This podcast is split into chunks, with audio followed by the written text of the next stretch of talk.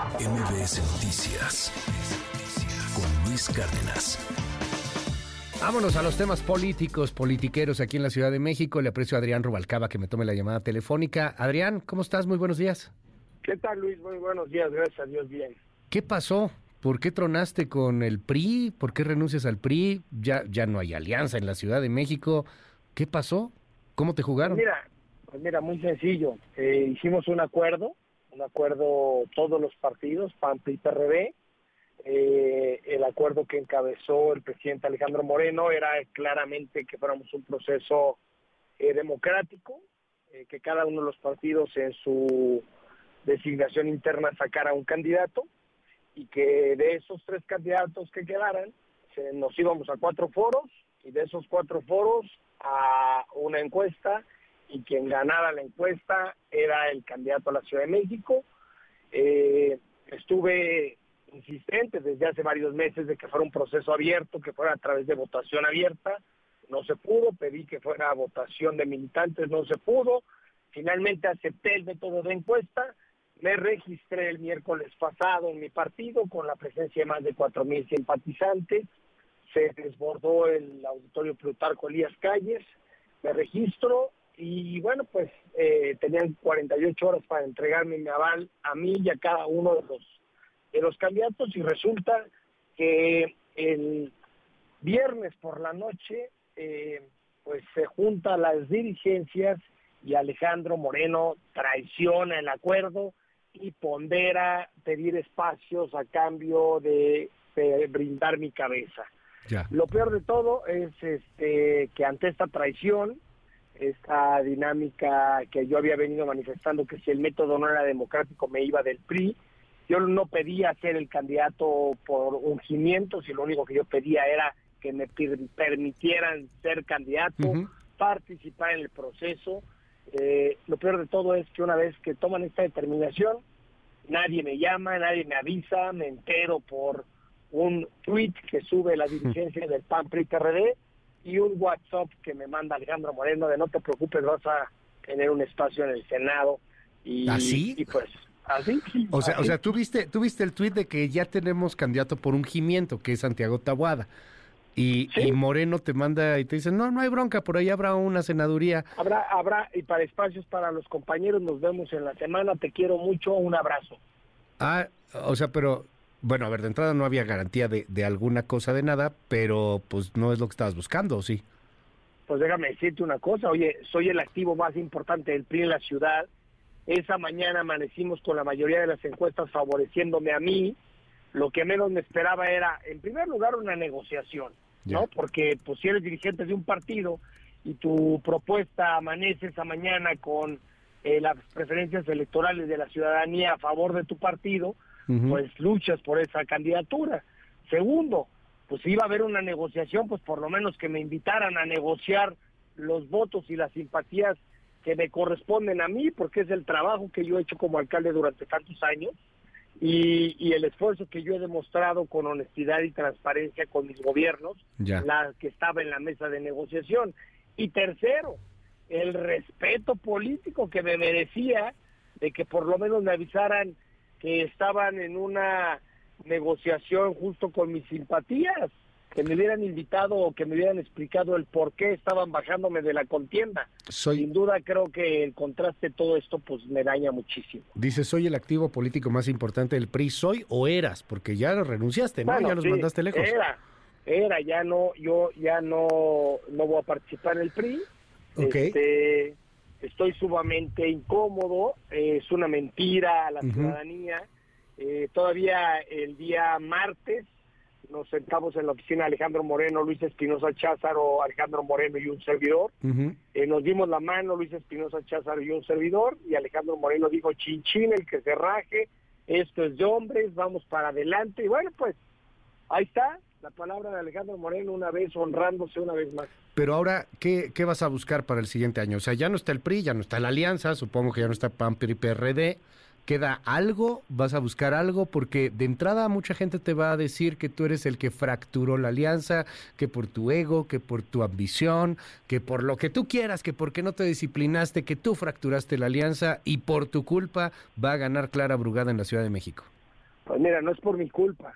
O sea, finalmente creo que hay muchas cosas que hay que ponderar. Es qué candidato tenía las manos limpias, quién era el que podía ser más competitivo. Lo decidieron las cúpulas, no lo decidí yo. Las encuestas de ese día me ponían a mí en primer lugar, no lo decidí yo, lo decidieron ellos. Este, este esquema de te disciplinas, porque yo digo, pues creo que no se vale, pues a final de cuentas, ¿quién se va a disciplinar? ¿Por los pantalones de Alejandro Moreno? Alejandro Moreno decide lo que la ciudadanía quiere, entonces si no es lo que Alejandro Moreno quiere, la ciudadanía que se, que se friegue y que se quede con el candidato que ellos no querían, pues no, más bien, el responsable va a ser Alejandro Moreno.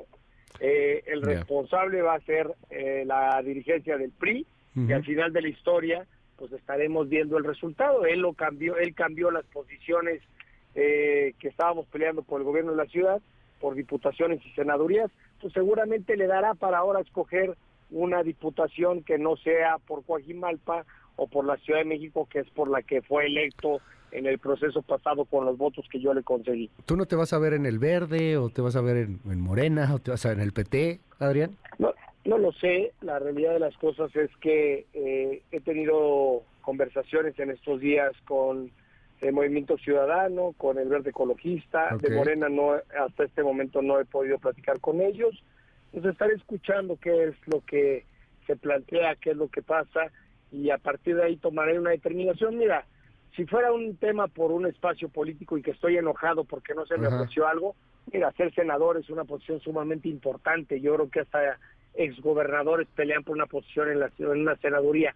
No es un tema de chamba, es un tema de dignidad, que se me trate con dignidad y que se me reconozca 20 años de trabajo con resultados favorables en la alcaldía que me tocó gobernar bajo las siglas del PRI. Oye, dime algo, eh, ¿cómo queda Xochil Gálvez en esto? ¿Tú hablaste con Xochil Gálvez? ¿Vas a apoyar a Xochil Gálvez hacia el siguiente año?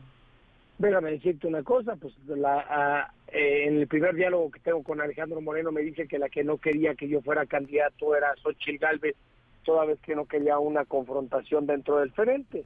Eso sale de la boca de Alejandro Moreno y Alejandro Moreno, si me está escuchando, sabe perfectamente que eso me dijo. Pues claro que busqué a Xochitl Galvez y le pregunté si ella era la que no quería que fuera un método democrático. Y lo que respondió Xochitl Galvez fue, oye Adrián, yo siempre peleé porque fuera un método democrático en la ciudad. Y este y obviamente se lo hice saber a Alejandro Moreno.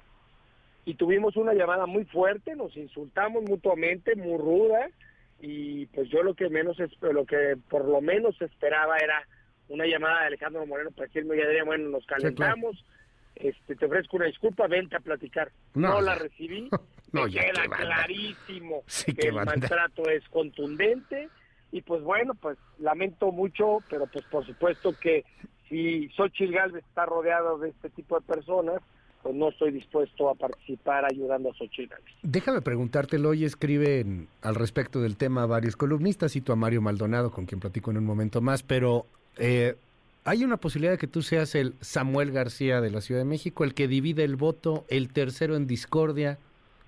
O sea, sí te veremos a lo mejor siendo candidato, Adrián. Pues es una posibilidad, sí he estado meditando el participar en algún otro partido político para contender por la Ciudad de México. ¿Todavía hay tiempo? Eh, yo creo que sí hay tiempo, este, muy forzado, eh, pero bueno, pues a final de cuentas creo que soy un activo importante.